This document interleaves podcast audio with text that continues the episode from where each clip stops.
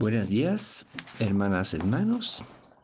Hoy, sábado de la semana 27, leemos el Evangelio en San Lucas, capítulo 11, los versículos 27 y 28, no más.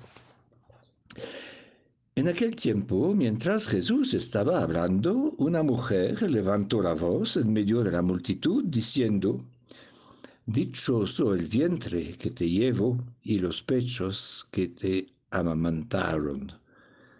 Pero él le respondió, Mejor, bienaventurados los que escuchan la palabra de Dios y la cumplen.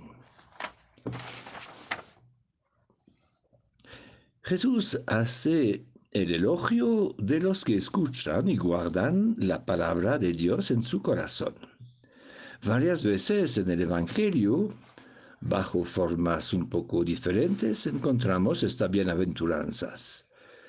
Felices los que escuchan la palabra de Dios y la ponen en práctica. Esta bienaventuranza se dirige a todos nosotros.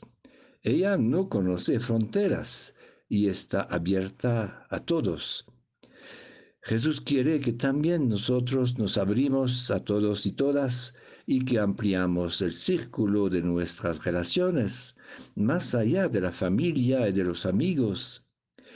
Jesús desea que reconozcamos los verdaderos adoradores de Dios, incluso los que viven el Evangelio a veces sin conocerlo. La fuente de la verdadera felicidad se encuentra en la apertura a los demás sin fronteras. Y la primera lectura nos enseña que somos todos hijos e hijas de Dios por la fe en Cristo Jesús. Todos somos uno en Cristo Jesús por la gracia del bautismo, nos dice San Pablo. Esta bienaventuranza concluye toda la enseñanza del Evangelio de San Lucas a propósito de la oración que acabamos de meditar en estos últimos días. Esta bienaventuranza nos recuerda lo que es la verdadera oración, una vida con Cristo que se expresa en la escucha como en la práctica, en la acción como en la contemplación. Vivir con Jesús significa que seamos a la vez escucha y respuesta. Pero, ¿cómo saber si nos dejamos verdaderamente enseñar por la palabra de Dios que escuchamos constantemente, sino verificando en qué medida la ponemos en práctica? Hay que notar que San Lucas ha modificado la formulación habitual de la bienaventuranza al reemplazar poner en práctica por guardar.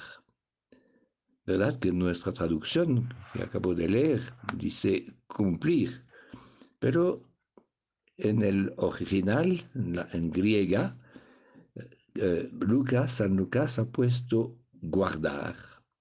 Felices los que escuchan la palabra y la guardan. Este cambio puede explicarse por el nuevo contexto de oposición a Jesús, donde se trata de conservar la palabra, incluso en el rechazo y la persecución. Pero la expresión guardar la palabra nos hace pensar a María a propósito de la cual se dice dos veces que conservaba todas estas cosas en su corazón.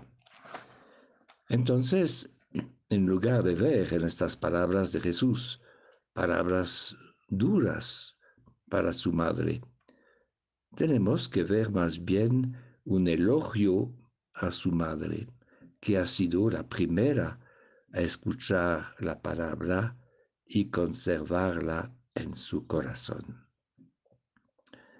Pidamos a la Virgen María la gracia de una fe viva y coherente como la suya.